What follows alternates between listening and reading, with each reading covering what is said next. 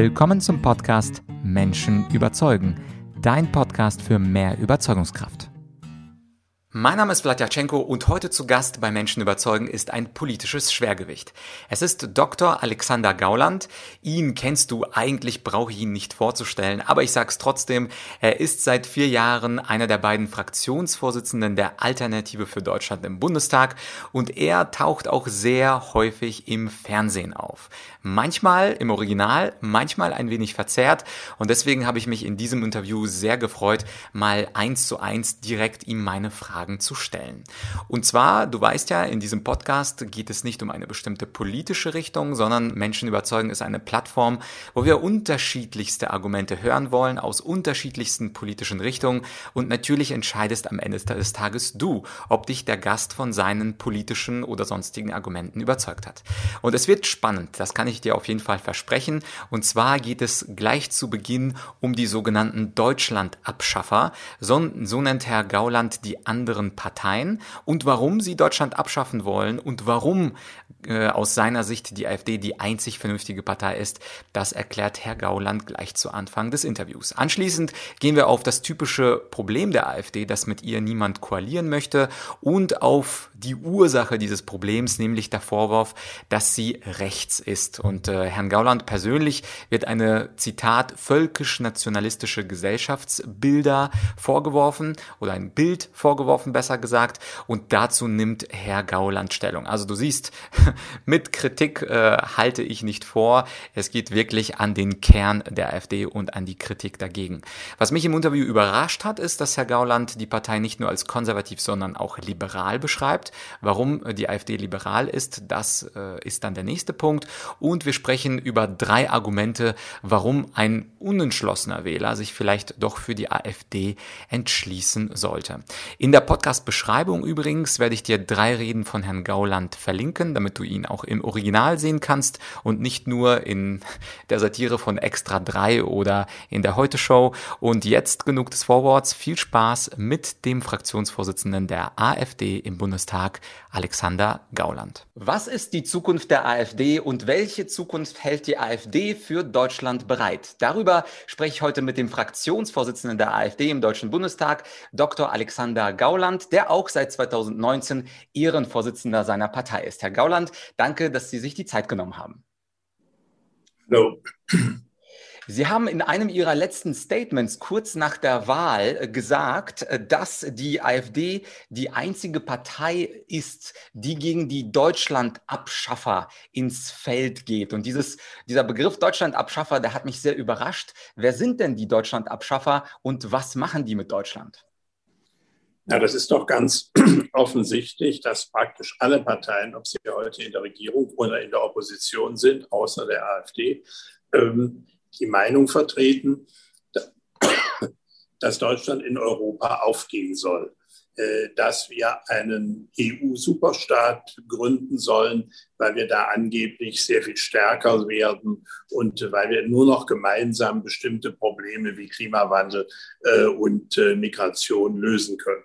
Das heißt, alle anderen Parteien vertreten ja zum Beispiel eine Europapolitik, die zu einer immer größeren Stärkung der Brüsseler Exekutive führt. Die AfD ist die einzige Partei, die das für völlig falsch hält. Und daher habe ich diesen Begriff gebraucht. Mhm. Jetzt äh, sagen ja die Befürworter einer weiteren EU-Integration, dass wir den deutschen Nationalstaat nicht unbedingt brauchen, sondern dass es sogar effizienter und effektiver wäre, zum Beispiel die Steuerpolitik, die Wirtschaftspolitik und andere politische Bereiche auf die EU zu delegieren. Die AfD und Sie sind dagegen. Können Sie sich keine EU vorstellen, die im Sinne Deutschlands Deutschland verbessern kann? Also wir haben jetzt gerade ein sehr gutes Beispiel gehabt. Ähm, äh, die Kanzlerin hat den Gesundheitsminister gezwungen, äh, die Maskenbeschaffung sozusagen nur durch die EU zu machen. Das ist völlig schiefgegangen. Dass das schief geht, äh, haben viele, die die EU gut kennen, vorausgesagt. Unter anderem der frühere britische Premierminister Blair, weiß Gott, kein AfD-Freund. Ähm, aber ähm, auch er hat völlig klar festgehalten, es gibt bestimmte Dinge, die kann der Nationalstaat besser. Die kann die EU nicht. Die EU kann zum Beispiel nicht mit Firmen vernünftig verhandeln. Aber ähm, die Menschen äh, schauen auf den Nationalstaat, ähm, wenn sie selbst bestimmte Sorgen haben. Das können sie nicht ersetzen durch eine Staatengemeinschaft, die noch nicht mal einen gemeinsamen Resonanzboden hat. Ähm, es gibt keine gemeinsame Zeitung, es gibt keine gemeinsame Sprache, es gibt äh, eine Zusammenarbeit und für die sind wir ja auch. Aber ähm, wir können die EU nicht zum Staat umformen. Das würde bedeuten, dass wir so weit weg von der Zentrale sind, dass die Menschen sich nicht mehr aufgehoben würden fühlen in ihrer Umgebung. Mhm. Da ist ja natürlich die spannende logische Frage, die sich da anschließt. Wie viel Europa möchte denn die AfD? Wie viel Europa ist denn aus Ihrer Sicht gut? Also Sie haben ja gesagt, einerseits zum Teil EU ja, aber ab einer bestimmten Grenze eben nicht mehr. Wie können wir uns das vorstellen? Also wie viel EU möchte die AfD? Wir haben immer ganz deutlich gesagt, wir sind für den gemeinsamen Markt. Ähm, der gemeinsame Markt ist ja auch sozusagen die Basis der EU gewesen, wie wir sie in der alten EWG hatten. Ähm, das äh, stößt bei uns auf volle Zustimmung. Aber alles darüber hinausgehende, wo der Versuch gemacht wird, ähm, Dinge sozusagen zu vereinheitlichen, ähm, die aus vielen guten Gründen, Konkurrenzgründen, ähm, Traditionsgründen besser ähm, separat bleiben sollten, die lehnen wir ab. Insofern ist es sehr einfach. Wir würden gern die, äh, die EU zurückführen auf den gemeinsamen Markt und es auch bitteschön dort belassen. Mhm. Das heißt also, diese berühmten drei Säulen der EU, also einmal der gemeinsame Markt, dann die zweite Säule die gemeinsame Außen- und Sicherheitspolitik und die dritte Säule die justizielle Zusammenarbeit. Die letzten zwei Säulen würden Sie einfach am liebsten streichen. Äh, die letzten zwei Säulen jedenfalls als EU-Säulen sind sie zu streichen. Ähm, das mit der Außen- und Verteidigungspolitik sehen Sie auch schon daran, ähm, dass äh, heute Großbritannien eine der wichtigsten europäischen Mächte nicht in der EU ist und dass wir trotzdem in der NATO mit Großbritannien zusammenarbeiten und auch weiter zusammenarbeiten sollen und müssen. Von daher ähm, ist auch da die EU kein handelnder Partner, sondern ähm, sie ist äh, sozusagen stört das Gleichgewicht, was wir bis jetzt hatten. Außen- und Verteidigungspolitik gehört in die NATO. Und ähm, der gemeinsame Markt ist die Basis äh, einer äh, reformierten EU. Mhm. Verstehe. Wenn Sie jetzt äh, mit so einem Begriff wie Deutschland-Abschaffer über die anderen Parteien sprechen, der Ton im Bundestag ist ja sehr häufig rau. Wie sehen Sie die Diskussionskultur insgesamt im Deutschen Bundestag? Ich habe mir in der Vorbereitung viele Ihrer Reden angeschaut. Da gibt es sehr, sehr viele Zwischenrufe. Gerade bei Ihnen reden Leute teilweise 15, 20 Sekunden auf Sie drauf ein, obwohl Sie gerade am Pult stehen. Wie ist da die Diskussionskultur und wie die, trägt die AfD dazu bei, dass es vielleicht etwas etwas gesitterter zugehen könnte? Die Diskussionskultur im Bundestag ist bestimmt sehr viel rauer geworden. Ähm, äh, das kann man schon daraus entnehmen, dass es in den letzten Legislaturperioden heftige Auseinandersetzungen nicht mehr gab, wie wir sie ja früher in der Bundesrepublik hatten. Also ähm, ich bin noch groß geworden mit den Reden von Dehler, Heinemann, Wehner, das waren alles keine äh, Politiker von äh, rhetorischer Traurigkeit. Äh, das gilt übrigens auch für Franz Josef Strauß. Manches, was heute angeblich als zu rau und eine Diskussionskultur, die man wieder zurückführen müsse, ähm, propagiert wird, ähm, war im frühen Deutschen Bundestag schon sehr viel stärker ausgeprägt. Und wenn Sie die Diskussion selbst eines Mannes wie Fischer ähm, im, äh, in dem äh, Deutschen Bundestag ansehen, dann ist der Vorwurf gegen die AfD, dass wir das verändert hätten, äh, völlig falsch und ahistorisch. Mhm. Verstehe. Und um nochmal, ich bin ja selber äh, Rhetoriktrainer. Das heißt also, Sie würden sagen, die Rhetorik von damals, also nehmen wir die 70er, 80er oder auch Joschka Fischer, also natürlich erst vor 20 Jahren. Das heißt, es sollte aus Ihrer Sicht durchaus mal rau im Bundestag zugehen und solche Begriffe wie Deutschland-Abschaffer hätten ihre Berechtigung, damit die Botschaft an die Medien und auch an die Gegner mehr durchbringt. Verstehe ich Sie da richtig? Ähm, wenn man inhaltlich verschiedener Meinung ist, muss man das auch klar ausdrücken. Das Problem ist, äh, dass die anderen Parteien inhaltlich sehr viel mehr äh, Gemeinsamkeit vorführen. Ich weiß jetzt und will auch gar nicht behaupten, dass alle in allen politischen Fragen einer Meinung sind, aber die Gemeinsamkeiten sind sehr viel größer als mit uns, weil wir ganz klar sagen, äh, dass äh, wir eine klare Oppositionspolitik machen und verlangen und dass sozusagen dieses ununterbrochene sich anschmiegen an einen gesellschaftlichen Konsens äh, ist nicht etwas, was die AfD will und macht. Und daher kommt natürlich eine gewisse Rauigkeit her. Das bestreite ich gar nicht. Mhm, verstehe. Aber äh, für mich ist super interessant, dass Sie sie sogar für sinnvoll ähm, erhalten. Wie sehen Sie denn eigentlich die Diskussionskultur dann in den Medien, vor allem öffentlich-rechtliche und äh, die großen Zeitungen? Man hört ja gar nicht so viel von der AfD. Es ist so eine Art für mich äh, wie eine doppelte Gesellschaft, wo es im Internet sehr, sehr viele Klicks gibt für die Reden der AfD-Politiker, aber in den öffentlich-rechtlichen ist die AfD gar nicht so sehr vertreten. Wie nehmen Sie das als Fraktionsvorsitzender wahr? Da müssen Sie gar nicht nur auf mich als Fraktionsvorsitzender schauen, sondern selbst äh, Journalisten, die klar zum Mainstream gehören, wie zum Beispiel der Chefredakteur der Welt, hat vor kurzem einen Kommentar geschrieben und genau das beklagt, was ähm, äh, Sie jetzt formuliert haben, äh, dass in den öffentlich-rechtlichen Medien ein gewisser Konsens gepflegt wird, dass Abweichungen davon entweder ausgeblendet werden oder jedenfalls äh, nicht erlaubt sind, ähm, dass das Sagbare in einem Korridor immer enger wird und dass letztlich die ähm, öffentlich-rechtlichen Medien Propagandisten einer bestimmten Regierungspolitik sind. Äh, das stammt nicht von mir, sondern das sind Aussagen des Chefredakteurs der Welt.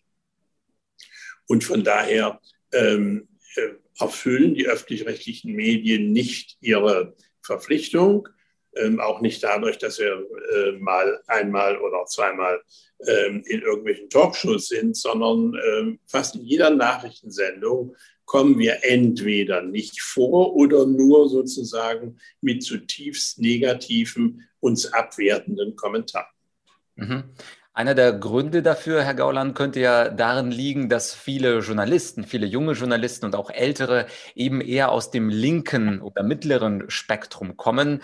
Die Zahlen habe ich jetzt nicht im Kopf, aber es sind auf jeden Fall weit über zwei Drittel der Journalisten. Und die konservative Sichtweise, die ist in Deutschland gar nicht so sichtbar. In Amerika ja schon, da sind die Republikaner ganz klar konservativ, auch eine große, große Partei. Natürlich stellt sie auch viele Präsidenten. Woran liegt es ähm, aus Ihrer Sicht? Sicht, dass das Konservative in den Zeitungen und auch in den Medien gar nicht eine mindestens neutrale, aber möglicherweise sogar eine positive, positives Image bekommt. Warum ist das Konservative jetzt nicht ausgestorben, aber so zumindest ausgeblendet?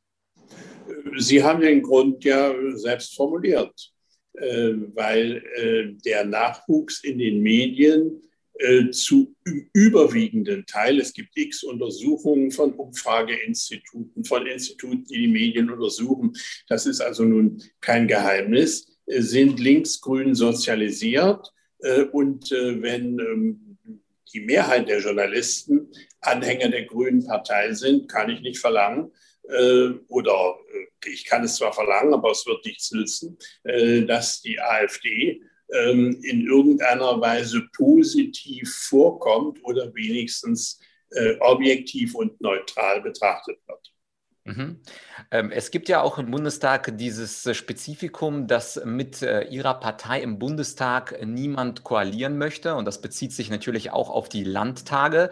Was sagt das eigentlich über die Demokratie in Deutschland aus, wenn Parteien von vornherein eine Regierungsbildung mit der AfD ausschließen? Das sagt das aus, was ähm, äh, Sie mit der Frage ja äh, andeuten.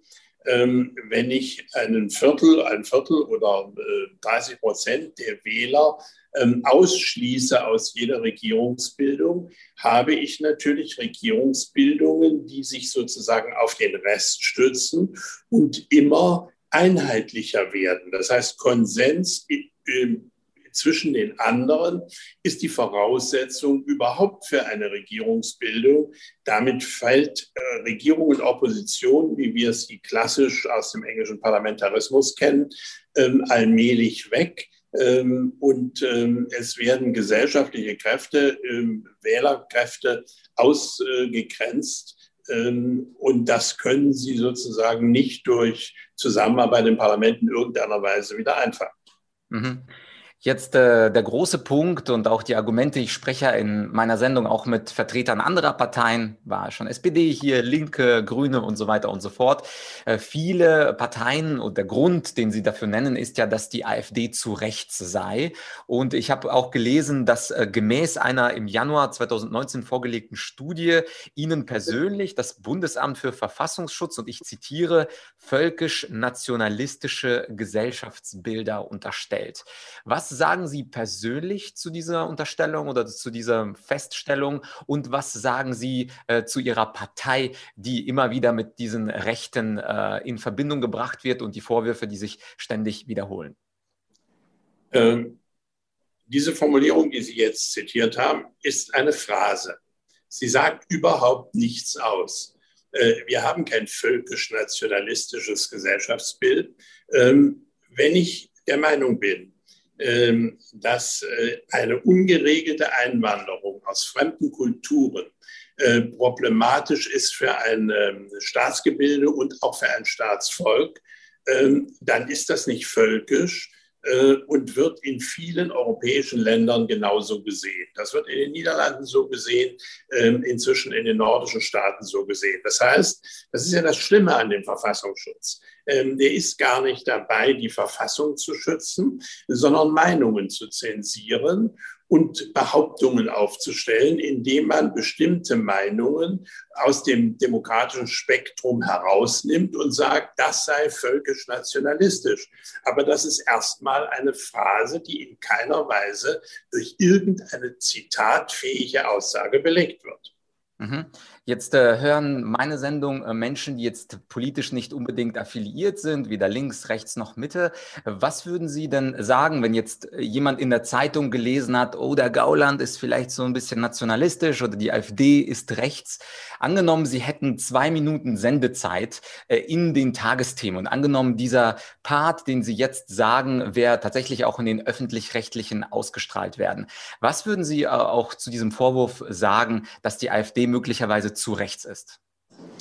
Ähm, ich würde die Menschen darauf hinweisen, dass sie sich die Reden, zum Beispiel unsere Reden im Bundestag, aber auch in anderen Landtagen, äh, persönlich anschauen sollen. Und da werden sie feststellen, ähm, dass äh, die AfD etwas will, was viele Menschen so empfinden, nämlich zurück zu einer Normalität, die wir hatten, die aber auch mit vielen äh, Facetten ähm, ununterbrochen angegriffen wird als etwas Unnormales. Das heißt, ich würde den Menschen äh, empfehlen, uns die Reden anzugucken, sich die Reden anzugucken und uns mir dann zu sagen, wo denn diese Rede zu rechts oder zu völkisch oder wie auch immer ist. Oder werden Sie sehr schnell feststellen, äh, dass die Menschen wahrscheinlich mit den Schultern zucken würden, ähm, weil wir ähnlich reden, wie die Menschen denken. Verstehe ich Sie dann richtig, dass Sie sagen würden, dass die Berichterstattung über die AfD völlig falsch ist und Sie in die rechte Ecke gedrängt werden? Und die Nachfrage auch, würden Sie sich als Partei und auch persönlich dann als konservativ und nicht als rechts beschreiben? Äh, das ist eine völlig verzerrte Wahrnehmung. Ähm, äh, wir würden uns sowohl als konservativ wie liberal beschreiben.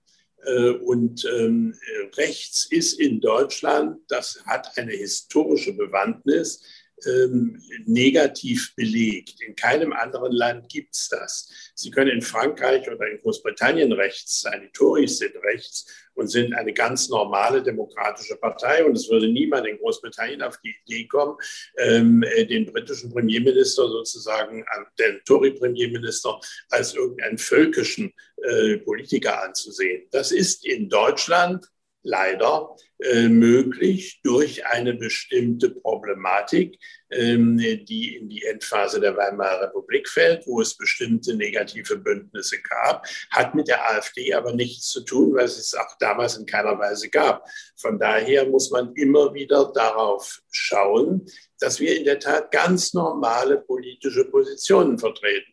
Und Sie nennen sie bereits äh, konservativ, ich füge dazu liberal, bürgerlich, ähm, auf äh, die Partei für die Interessen der kleinen Leute, auf eine Partei der schlichten Normalität, äh, die mit bestimmten Übertreibungen, äh, Genderphilosophie und so weiter ähm, auf Kriegsfuß steht. Und das ist völlig berechtigt und hat mit einem ähm, Ausgrenzen ähm, aus dem äh, demokratischen Konsens oder Diskurs nichts zu tun. Mhm, jetzt sind Sie natürlich äh, schon seit Jahren im Bundestag. Mich würde interessieren, äh, so ein kleines Gedankenexperiment. Stellen Sie sich vor, das, was Sie gesagt haben, hätte jetzt ein Politiker der Grünen gehört oder eine Politikerin der Grünen. Was würden die Ihnen darauf entgegnen, wenn Sie ganz klar diese Abgrenzung machen? Also ganz rechts, äh, geschichtlich, das ist nicht das, was wir sind. Wir sind konservativ, liberal, die Partei der äh, kleinen Leute. Wie würde eine Bundestagspolitikerin oder ein Bundestagspolitiker darauf antworten aus Ihrer Sicht? Na, das ähm, spüren Sie ja jeden Tag ähm, in diesen Diskussionen. Ähm, da wird der Versuch gemacht, alles, was sozusagen schon rechts von den Grünen ist, als undemokratisch zu klassifizieren. Das trifft ja inzwischen selbst Teile der CDU und der CSU. Äh, Sie brauchen sich nur diese völlig sinnlose Diskussion um Herrn Maaßen oder um Herrn Otte anzuschauen, ähm, äh, da zeigt sich schon, welcher Irrsinn das ist, dass die CDU dafür kritisiert wird, ähm, dass Herr Maaßen äh, ein ähm, Parlamentsmandat bei ihr erringen will. Das ist oder war der Präsident des Verfassungsschutzes. Und er wird jetzt plötzlich so dargestellt, als sei er ein Verfassungsgegner. Ähm, das zeigt, dass hier im Grunde genommen geframed wird, dass umgeschrieben wird dass Menschen einfach ins Ausgestellt werden, ohne jede Begründung. Und Sie sehen bei Herrn Maaßen gerade äh, völlig absurd, dass dann eine Frau, die von nichts was versteht, äh, herkommt und sagt, ja, und da gibt es auch antisemitische ähm, Anmerkungen. Sie kann keine einzige sagen und keine einzige belegen. Das heißt, das ist eine üble Methode, ähm, den Gedanken- und Meinungskorridor so zu verengen, ähm, dass ähm, normal nur noch sozusagen äh, grün-rot ist. Und dagegen muss man mit aller Macht ankämpfen. Mhm. Ja, ich verstehe. Was ist denn äh, mit dem Thema liberal? Das wird jetzt unsere Hörer etwas überraschen. Mit liberal assoziieren die meisten natürlich die FDP, Christian Lindner und so weiter. Sie haben gesagt, äh, konservativ und liberal. Vielleicht könnten Sie unseren Zuschauern mal am Beispiel der Corona-Politik aufzeigen, warum und inwiefern die AfD im Bundestag liberal ist und war. Na, das ist ja ganz eindeutig. Ähm wir haben sehr viel stärker und sehr viel früher als die FDP ähm, für die Beibehaltung der Grundrechte votiert. Wir haben sehr viel kritischer sind mit der Bundesnotbremse umgegangen, aber auch schon mit den vorherigen äh, Freiheitseinschränkungen äh, durch die Ministerpräsidenten. Wir haben sehr deutlich klargemacht, dass sozusagen das individuelle Recht auf äh, äh freie Bewegung äh, etwas ist, was wir in den Mittelpunkt äh, unseres Kampfes gestellt haben. Das heißt, ähm, ich weiß schon, dass ähm, Herr Lindner mit dem Thema äh, ununterbrochen in den Medien ist, hindert mich aber nicht festzustellen, was richtig ist, dass wir sehr viel früher auf dieser Schiene unterwegs waren und Herr Lindner eher bei uns abgekupfert hat, als wir bei ihm. Mhm. Ja, also ich persönlich hatte auch den Eindruck, wenn man über die Kritik der Maßnahmen gesprochen hat, war die AfD kaum in den Medien. Und wenn jemand äh, liberal war und sich gegen diese Maßnahmen ausgesprochen hat, dann war es Herr Lindner. Allerdings ging es ihm äh, meistens um Ausgangsbeschränkungen und nicht um die grundsätzliche Kritik. Gibt es von der Seite der AfD, weil wir diese Meinung ja im öffentlich-rechtlichen nicht hören, was ist die grundsätzliche Kritik der AfD an den Corona-Maßnahmen und auch ein Blick in die Zukunft. Jetzt äh, nehmen wir das Interview ja im Juni auf, 2021. Was wünscht sich konkret die AfD äh, für eine Corona-Politik? Also angenommen, Sie wären äh, Bundeskanzler oder angenommen, Sie könnten die Corona-Politik alleine bestimmen. Was würden Sie da anders machen? Ähm, also wir hätten die Art von äh, Bundesnotbremse äh, in keiner Weise eingeführt oder ihr zugestimmt. Ähm, das äh, unterscheidet uns noch nicht von der FDP, weil sie das auch so will. Ähm, das Problem ist, ähm, dass sie äh, Grundrechtseinschränkungen nur nach sehr genauer Abwägung und sozusagen sehr vorsichtig bei solchen Fragen vornehmen können. Und wir haben immer gesagt, schützt die vulnerablen Gruppen, wie es so schön heißt, ähm, aber ähm, sozusagen flächendeckende Ausgangssperren, flächendeckende Einschränkungen. Denken Sie daran, dass äh, ein halbes Jahr oder dreiviertel Jahr äh, kein Lokalbesuch mehr möglich war. Ähm, das haben wir immer gesagt, ist äh, völlig verfehlt. Und da sind wir ja nicht die Einzigen. Einer, der das viel schärfer formuliert hat als die AfD, ähm, ist der ganz linke Heribert Brandl aus der Süddeutschen Zeitung, der im Grunde genommen ganz klar gesagt hat, hier führt die Exekutive vor, dass auch in anderen Fällen sie diesen Weg zu gehen bereit ist. Und genau das ähm, ist die Sorge, die wir haben die vielleicht auch Teile der FDP haben, das weiß ich nicht, ähm, dass hier eine Situation entsteht, dass man für andere Ziele, ich denke nur an die Klimapolitik, Freiheitseinschränkungen sozusagen, ähm, äh, gewohnheitsmäßig machen kann. Äh, und genau dagegen sind wir. Und genau das äh, ist der Unterschied, den die AfD von allen anderen Parteien äh, trennt. Äh, ich will gern zugeben, äh, von der FDP ist es, in der FDP ist es äh, auch ausgeprägt, dass sie gegen diese Freiheitseinschränkungen ist. Mhm. Und ganz konkret, damit die Menschen sich äh, vorstellen wollen, was die AfD möchte, also geht es Ihnen um die komplette Öffnung der Schulen, der äh, Restaurants, äh, der vielleicht sogar auch Clubs und Diskos oder was genau würden Sie noch zulassen in unserer Gesellschaft? Das hängt doch an den ähm, Infektionszahlen, das hängt an der Entwicklung. Das kann man jetzt nicht sozusagen für Deutschland von Schleswig-Holstein bis Bayern einheitlich formulieren. Ähm, wir sind aber grundsätzlich dagegen, äh, dass äh, zur Bekämpfung der Pandemie ein Land ganz stillgestellt wird. Ähm, da will ich nicht ausschließen, dass es Hotspots, wie das so schön heißt, gegeben hat, wo man in der Tat handeln musste. Aber die Regierung hat flächendeckend alles zugemacht, äh, ohne ähm, sozusagen den Fokus auf bestimmte Dinge zu legen. Und genau das halten wir für falsch, weil eine solche Grundrechtseinschränkung nicht geht. Mhm. Und die nächste Frage, die bezieht sich auf die Faulen von uns, die keine Wahlprogramme lesen, sondern sich eben aus YouTube und anderen Medien informieren. Jetzt haben Sie ja äh, dargestellt, warum die AfD liberal ist im, im Sinne oder im Kontext der Corona-Maßnahmen. Was wären denn noch Argumente für die Wahl der AfD? Wenn ich jetzt ein unentschlossener Bürger bin, ich bin eher so Nichtwähler, also ich höre natürlich mehr von der CDU und SPD als von der AfD, aber ich bin nicht grundsätzlich dagegen dagegen.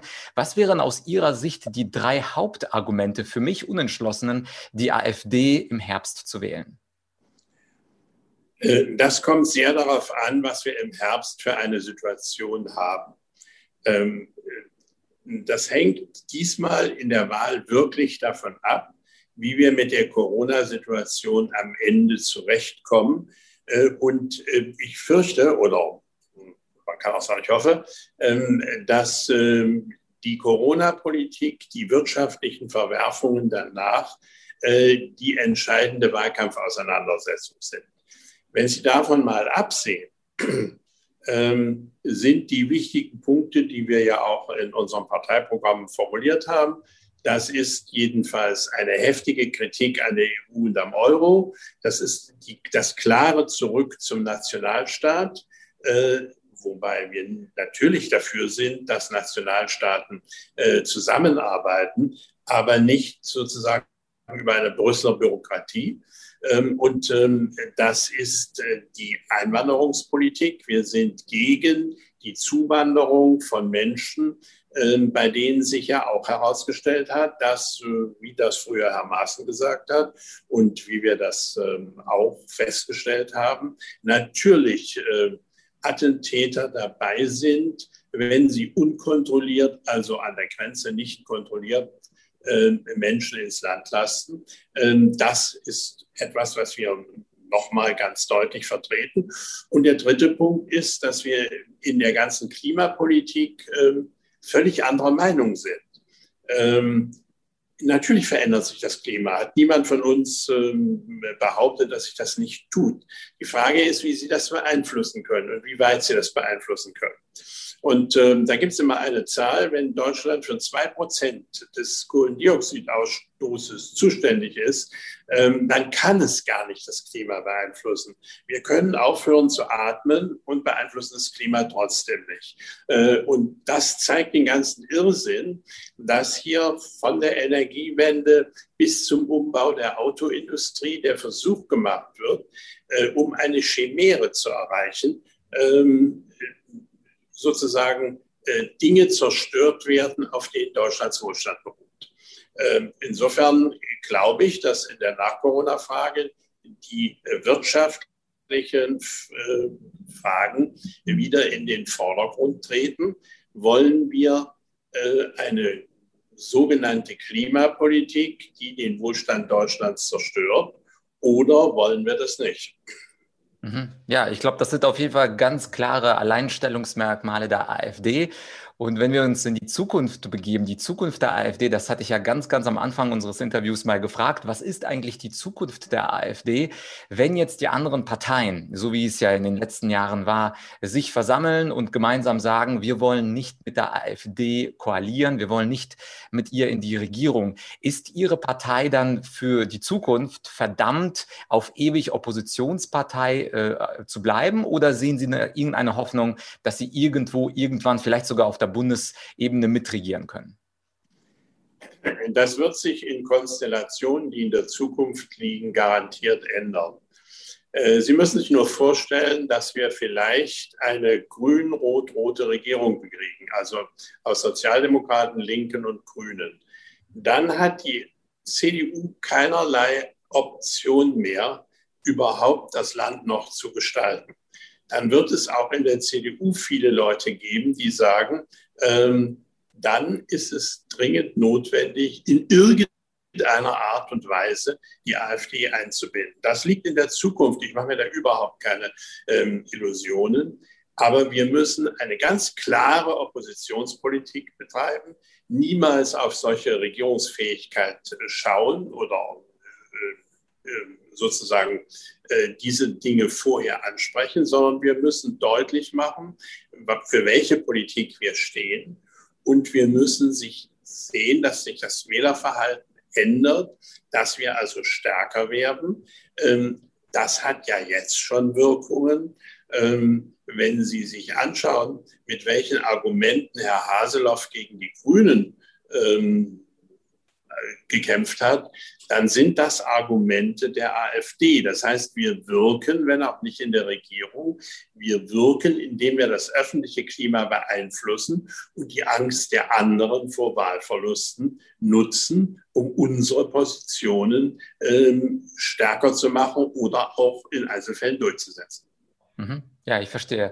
Und zum Ende des Interviews als äh, Rhetoriktrainer hätte ich noch drei ganz kurze Rhetorikfragen an Sie. Offensichtlich sind Sie ein guter Redner. Man wird ja kein Fraktionsvorsitzender im Bundestag, wenn man schlecht reden kann. Und meine erste Frage an Sie lautet, haben Sie an Ihrer Rhetorik gearbeitet und wenn ja, wie? Gar nicht. Okay, kurz, kurz und bündig. Dann äh, die zweite Frage, wenn Sie, eine Rede vorbereiten. Viele Menschen haben ja Angst vor Zwischenrufen, vor kritischen Fragen. Sie sind ja jemand, der aus dem Bundestag vielleicht am meisten, vielleicht noch Ihre äh, Kollegen in der AfD angegriffen werden oder unterbrochen werden. Wie schaffen Sie es, selbstbewusst zu bleiben? Also ich habe mir die Reden angeguckt, sind wie ein Fels in der Brandung, gucken die Leute weg, wischen die Leute weg. Wie schafft man das, wenn Sie einen Tipp geben würden an uns Normalmenschen? Also ich glaube, es hat viel mit dem Alter zu tun. Ich äh, bin halt Gott sei Dank in einem Alter, äh, wo einen äh, solche Dinge nicht mehr äh, aufregen und wo sie einem auch nicht mehr nahe gehen. Ähm, und ähm, da ich nun eine lange politische Erfahrung äh, ja auch noch in der CDU habe, ähm, äh, ist das, na sagen wir mal vorsichtig, eine gewisse Standfestigkeit ist mir inzwischen äh, zugekommen, ohne dass ich da irgendeinen Verdienst daran habe. Aber ähm, eine lange Lebens- und Politikerfahrung ähm, trägt da natürlich dazu bei. Mhm. Ja, äh, also der Tipp an alle, einfach etwas älter werden, dann wird man genau.